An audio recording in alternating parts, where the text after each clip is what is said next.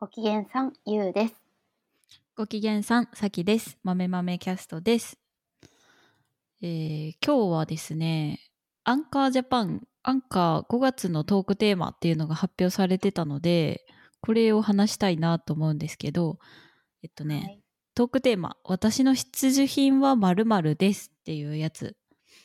ううううなんか必需品って、いつもこれ持ってるなとか使ってるなとか、これあると便利みたいなのなんかありますかいやもう身も蓋もないことを言うと圧倒的に iPhone なんですけどあ、間違いない。全員スマホ。いやもう iPhone なかった時代の人どうやって来てたのかちょっとまあ大げいさや、ですそうけだど、よね。待ち合わせとかさ、なんか昔の映画とかドラマとかさ、待ち合わせで大体すれ違ってさ、恋愛うまくいかないじゃん。あうんうん、東想像できないよね。京ラブストーリーでしたっけリメイクされたやつも昔と今とではそのすれ違い方とかが全然描かれ方違うらしくて、まあうんうんうんそりゃそうですよねってなりますようねん、。あと昔確かにすごい子供の車乗ってる時とか、父親が運転して母親が助手席で紙の地図をめくりながら「あこっち右左」とか「今どこ?」とかなってたのあもう今考えられないもんね。いやそうですね。でもそれはスマホもそうですしやっぱカーナビうんうもんすごいいい仕事してますよ ね。よくわかんないけど私は運転しないから。そうだね。まあ、携帯の話してもあれなんで普段使ってるものとかの方がいいかなと思うんですけど、最近ブリタの浄水器を買ったんですよ知ってますかおえ蛇口につけるやついやいやえっ、とねポットみたいな形になってて、あーはいはい。水なんか1リットルらぐらいのポットあそうにそうそうそう水を上かうらんジャーって入れたら綺麗な水が下から出てくるみたいな。そうそうそうそうポット型になってるのでそのままコップに注げるんですけど、うんうんそれは結構良かな毎日使ってまあすねいいね。あれでもウォーターサーバー使ってたよね前。あ太田さんはそうなんですよねすごいちょろい人間やったんで電化製品買った時に あーどうですか?」って言われて「あじゃあ」って言って置いてたまあ便利やったんですけどねようんうくん当時のお家には人もすごい頻度で呼んでたんで、うんうんそうなると結構便利やったんですけうんど、うん今のお家はあんまり人呼ぶような感じでもなくて、で狭くもなったんで引っ越しの時に解約してもう1年以上前ですけど。うんでそれ以降ずっと2リットルのお水をペットボトルで買ってたんですけどそうなんだ。でも今ブリタの浄水器買って使うようになって全然その水道水飲む、まあ、水道水というか水道水を浄水したものを飲むので良くなったので便利確かにわかる。うちもブリタのえっとウォーターサーバー置いてて。これ多分ね今もう廃盤になってて売ってないんだけどうんうん5ガロンのど 大きいボトルに水道水ジャーって入れてでそれをあのウォーターサーバーにガショってい入れたら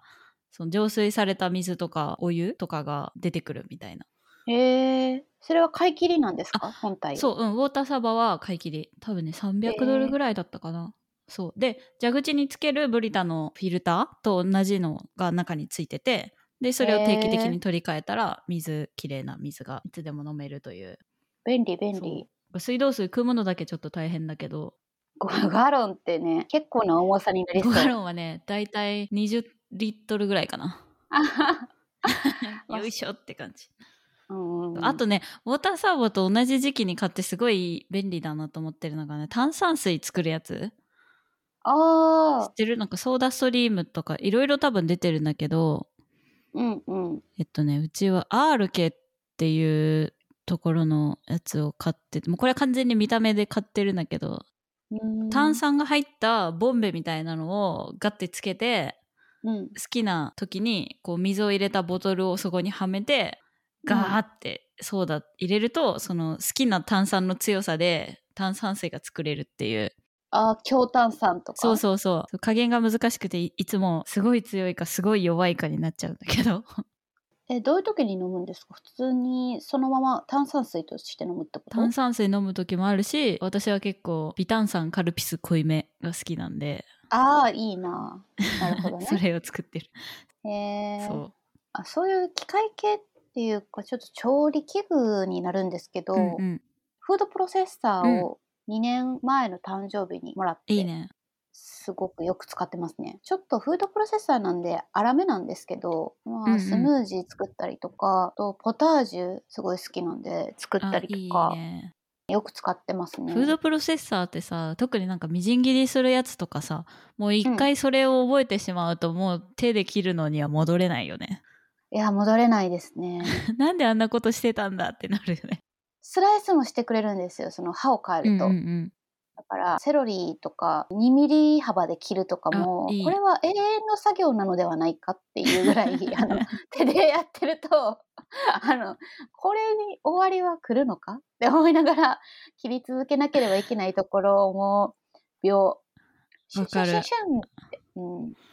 あれはいいですね。私餃子をさ自分で作るのが結構好きなんだけどさあんを包むのさなんかまだちょっと楽しみがあるけどなんかこうあんを作るところキャベツ千切りあなんかあのみじん切りにするところとかもフープロでやったら一瞬じゃんなんで今まであんな時間かけて頑張って やってたんだろうってな るなんならミンチも作ってくれますからね、うちのフードプロセッサーは。確かに肉をぶち込んだら。大きいうんお肉ね買ってきてそっちの方が美味しいって言うよねああ、そうなんですかね。つなぎとかが入ってないからかな。まあ、自分でそういうの、ん多分ちょっと粗めにしたりとか好みのか感じにできるんじゃないかなか。ああ、なるほど、ね。あと多分こだわってる人は牛と豚の配合とか何対何がいいとかそういうの多分あるんだと思う確かに確かに。ちょっとそこまでの域には至ってないけど、うん。あの、ちょっと古くなった鳥とかミンチにするぐらいですけど。 そうキッチン家電で言うとなんかあの低温調理器全然これ必需品でも何でもなくて あっキッたチンら家電嬉のしいな話ガにジェなッっトてるけど。 そうあうん低温調理器がね意外と便利かもあ、使ってるんですうか、ん、あコロナになってお家でご飯食べる機会がすごい増えたタイミングがあったからその時に買って、うんうんうん鶏ハムとかあのローストビーフとか、うーん。あと地味に嬉しかったのはアメリカだと生の卵って食べられないんだよね衛生的な理由であーまあ自己責任で食べてくださいっていう感じなんだけど卵かけご飯がどうしても食べたくなった時があって、うんうん。で低温調理でまあちょっとなんていう温泉卵みたいな感じにはなっちゃうんだけどこうギリギリ火が通らない温度ででも菌が死ぬみたいなので時間かけてやると一応ああ、似たようなものが食べれるんです、ね。そうそう卵かけご飯にできるぐらいの柔らかさで多少安全になった卵が食べられるっていうのおがあおっ。てそれはいいですね。すごいハックまあでだと思もったそれは東京東京じゃないわアメリカにいるからならではのメリットが大きいかも 確かにキッチン系で言うとあのハリオンの水出しコーヒーポットを私は毎日のように愛用していへてもともと浪人時代にコーヒーを飲むようになって、うんコーヒーって言ってもセブンイレブンの赤い天然のストローをぶち刺すタイプうんうのんカフェオレカフェラテ牛乳とコーヒーだけの砂糖入ってないやつなんですけど、を毎日本当に毎日5年以上飲んでたんですけどすごいね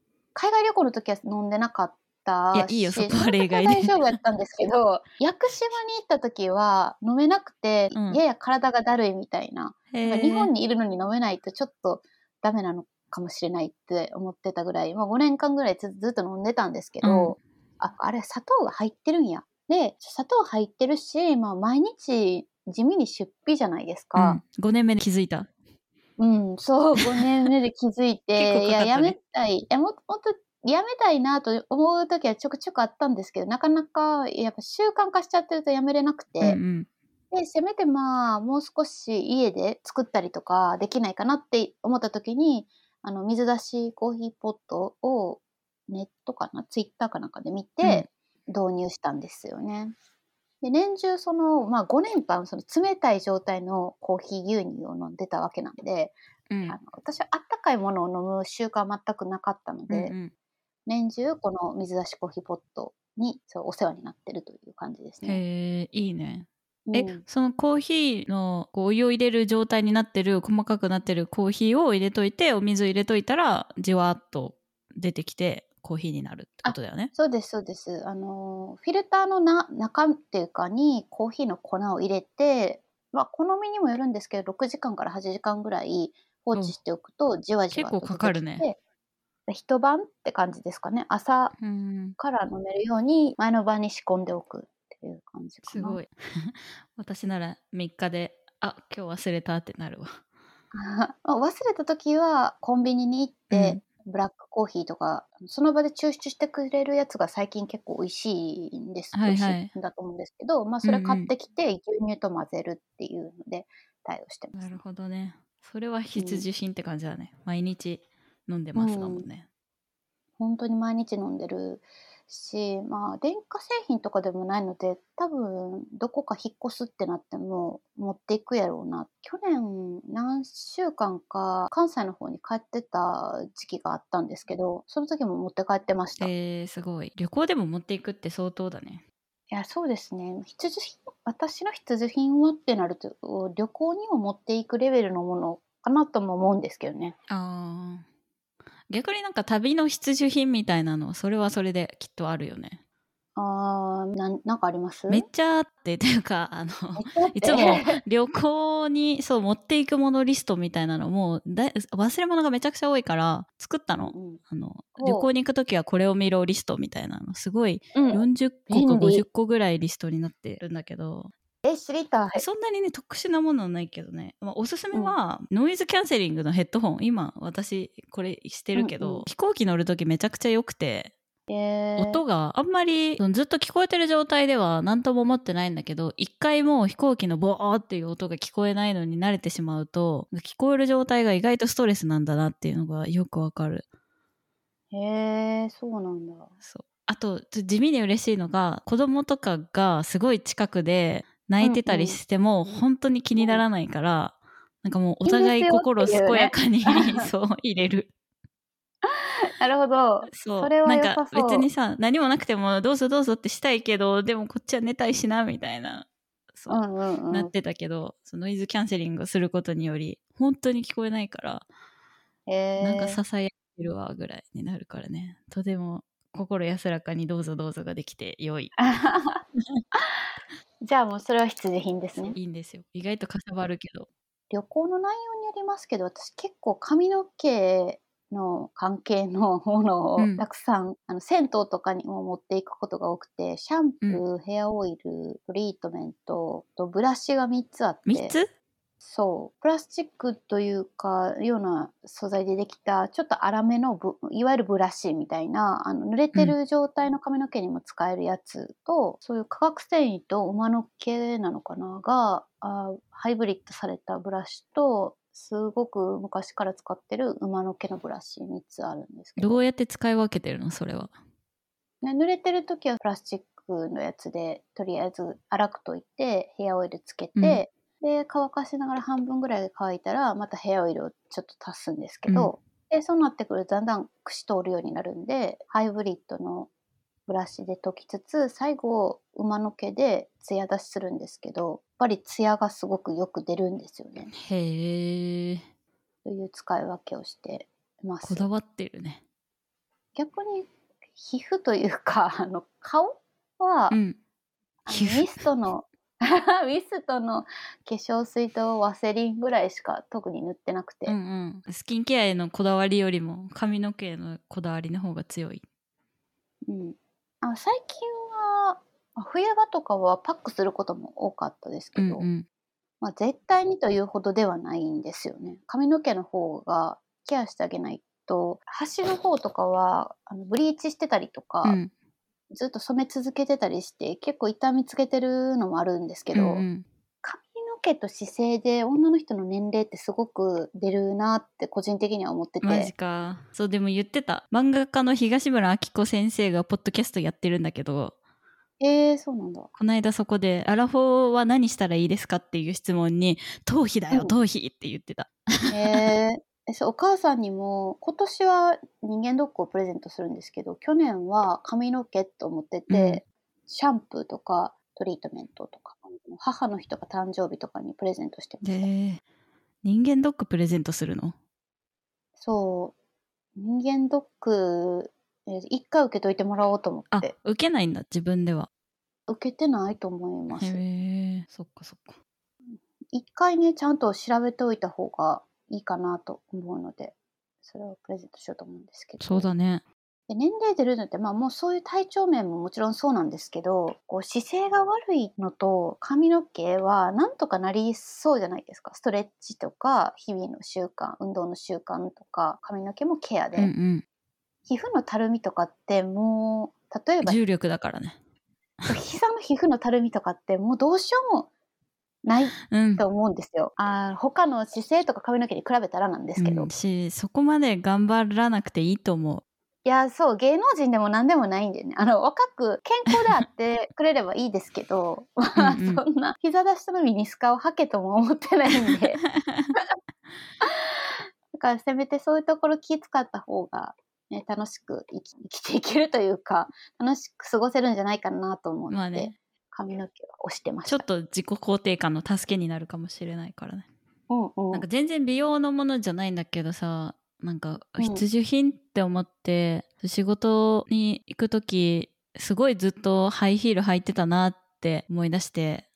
うん、今は全然入ってない。今はね、まあ、履く時もあるし車移動になったから余計にヒールで動く距離が少なくなったから履きやすくなったうんうん。けど周りの人本当に誰もハイヒール履いてないからへえ。そうちょっと浮くんだよね場所によってはああ。そうなるほどねだからハイヒールかスニーカーっていうその中間がないみたいな感じになってる あ、私もそうです、今。ハイヒールかスニーカーか、本当に近所を歩くだけのサンダル。わかるあの、つっかけみたいなやつ。 あ、歩き。うん久しぶりにハイヒールを新調して、でたまうんうんに履くのはいいなと思いましたね。7センチぐらいある、結構高めな、華奢な感じのヒールを久しぶりに買ったんですけど。うんうん久しぶりすぎて履いた時にえサイズ間違えたかなってぐらい足痛くて 2回目からは全然そんなことなかったんですけどね久しぶりに履くとなぜこんなものを頑張って履いてたんだっていう感じになう る、ん罰ゲームかって思いなが ら会社の中よたよた歩いてましたよたよた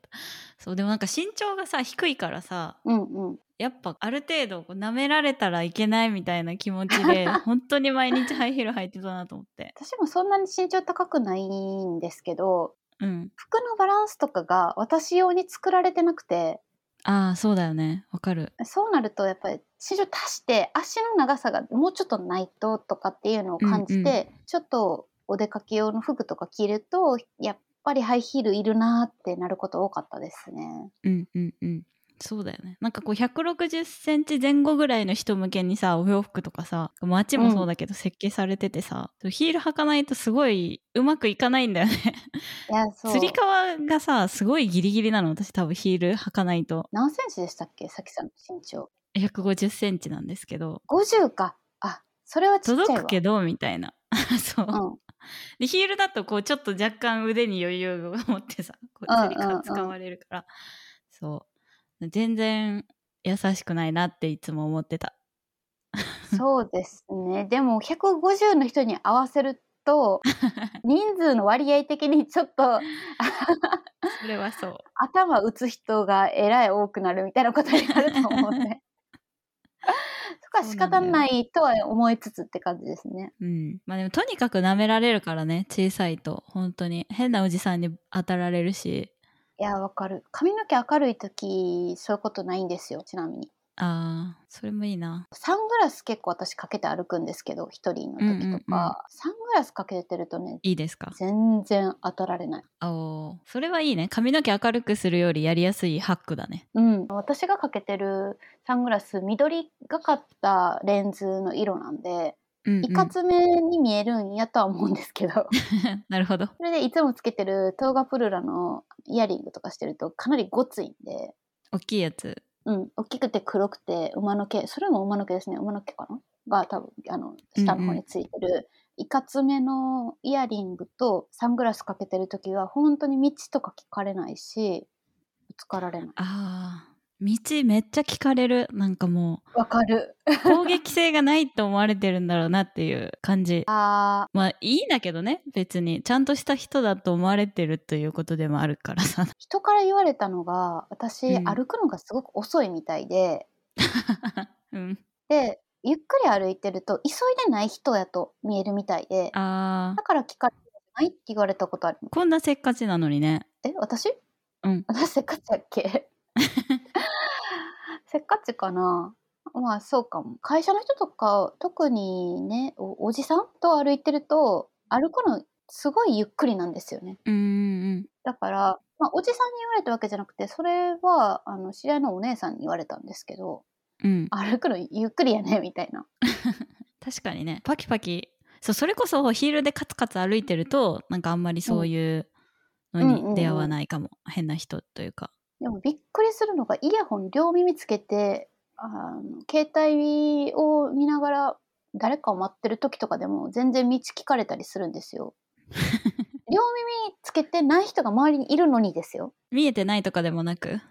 あ全然こう例えば恵比寿の駅の改札口の前とかってすごい人うんうんいっぱい待ってるじゃないですか。うんうんでいろんな人いて私がイヤホンしてまあその屋外じゃないんでさすがにサングラスを、まあ、取って待ってたりしても、聞か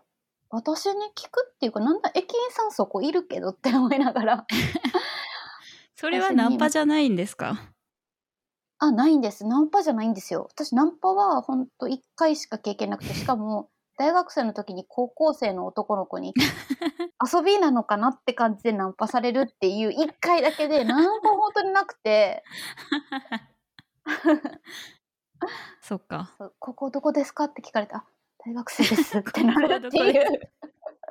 感じのあの同世代だと思われてるいやそうそう本当一回だけでそれ以外はないんでただそのおばさんおじさんから声かけられることはすごく多いですね。 うんうんうなんんでやろうな、まあ、そういう意味だとその話しかけられたくない時はそのお気に入りのちょっと緑がかったサングラスは常につけてるうんサングラスいいね日焼けもあの目からするというかあ言うよねサングラス、うん、した方がいいって聞くんで、まあ、そういう意味でも通勤の時とかも会社の近くまではつけてたりしますねうんサングラスでも通勤する服にサングラスしてると結構なんていうかいかつくなるよねマフィアみたいな感じあのアジアンマフィアみたいな見た目で通勤してますね髪の毛三つ編みとかくぐったりしてると余計になんかマフィア感っていうかマフィアの秘書感出しながら通勤してます、強いわうんそれいいなそれします全然そうきあの話しかけられたりしないんでおすすめです、はい、今日の正解はサングラスうんそうですね一押しはサングラスコスパが良い話めっちゃそれだけど通品ねそう必需 品私たちのでした必需品についていろいろ喋ってきました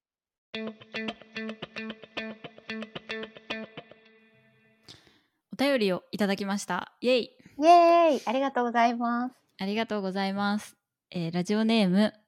あまこさんからです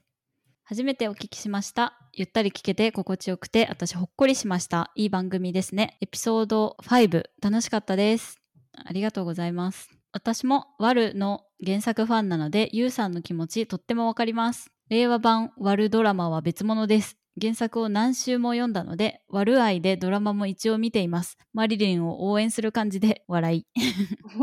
同じ感覚の人の話を聞けて何度もうなずきました。コアな話ですが、板倉さんと木村さんは絶対出てきてほしいです。あと、オセロおじさん も。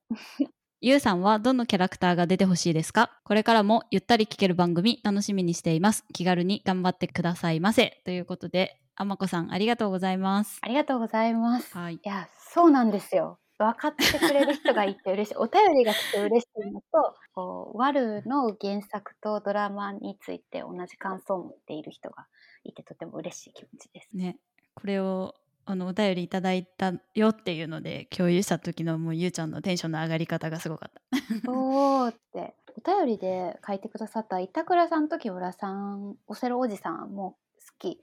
なんですけど、キえ、ャラ待クっタて、ー、私、とりあえず、はい、えっと、3巻までだとオセロおじさんは出てきオたセロしてるおじさん板ね。倉さんと木村さんは出てきてないんだけどどういう人たちですか木村さんは結構キャリア志向が強い女性でマリリンと張り合ってこう出世を,、をしたいっていう風なうんうんエピソードで出てくるんですけど、まあ、板倉さんは帰国子女で日本語がちょっとたどたどしくてうんうん最初の方研修で一緒になって、まあ、そこでも出てくるしその後海外事業部にマリリンが異動になった時にももう一度出てくるキャラクターですごいねよく覚えてるね 板倉さんの方が私は木村さんとだと好きですね。の比較だと。うんうんあとはまあ強いてキャラクターで言うならあの高田さんって いうあの筑波の研究所の、えー、と第一女子寮のボスみたいな人がいるんですけどうん。がエピソードも含めて結構好きなんですが基本的に私はマリリンが好きなのでうんうん。このキャラクターが絶対出てほしいみたいなのってうーんちょっと決めきれないというかまあ30あそうで前回お話しした中では36巻って言ってたんですけど、まあ、実は改めてて。確認すると37巻だったんですけど、あら。そう37巻の中でぜひドラマでも再現してほしいシーンっていうのがあって。うんうん。まあ、一部ネタバレというか ワンエピソードのネタバレにはなってしまうんですけどマリリンが得意先のちょっとセクハラおじさんみたいなうんうん。お客さんをたしなめるシーンがあって、うん。まあ、そこでみっともないですよみたいなこと言うんですけど、うん。それに対してそのセクハラおじさんはお前が相手にされへんからひがんでるんやろみたいなことでこう逆ヒレというか怒るんですよ。いる、いる、そういう人。それに対してそのマリリンが返しがすごく好きでこう尊敬したいからですっていうふうに言うんですよ。おじさんに。そうで仕事の上司得意先なんですけどで父親みたいな年齢ですよってうんうん。やっぱ尊敬したいじゃありませんか。うちのお父さんも外ではこんなに立派に働いてるのかなってそう思いたいじゃありませんか。おお。スーみたいな女の子をからかって嫌われてるなんて思いたくないっていうふうに伝えるんですよ。かっこいい。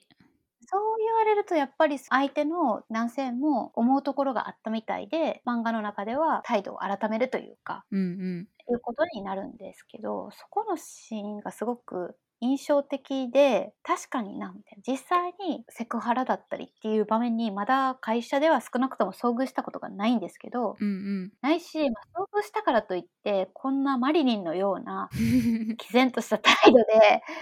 言えるかっていうとまあそうではないと思うんですけどうんうん。すごくいいシーンだなと思ってるので、ぜひドラマでもここは再現してくれたら嬉しいなと思いました。なるほど。他にもやっぱりこうマリリンが昭和の時代に出た漫画として、うん。こんな考え方をする人がいて、こういう漫画が出てたんだなって思うと、こうすごい、すごいなというか、面白いなって思うシーンたくさんあるので、ちょっと長いですけど、ぜひ原作も読んでみてほしいなと改め て思いました。改めておすすめ原作推し。うん はい。えっ、と私が会社入ってすぐぐらいの時に仕事をしてたもう多分60前後ぐらいのおじさんうんおじさんというか、うん同じプロジェクトをやってた人がいてでその人がなんか昔はもうその人が多分若かった時とかはもう女性社員のお尻をうんみんな順番に触っていって、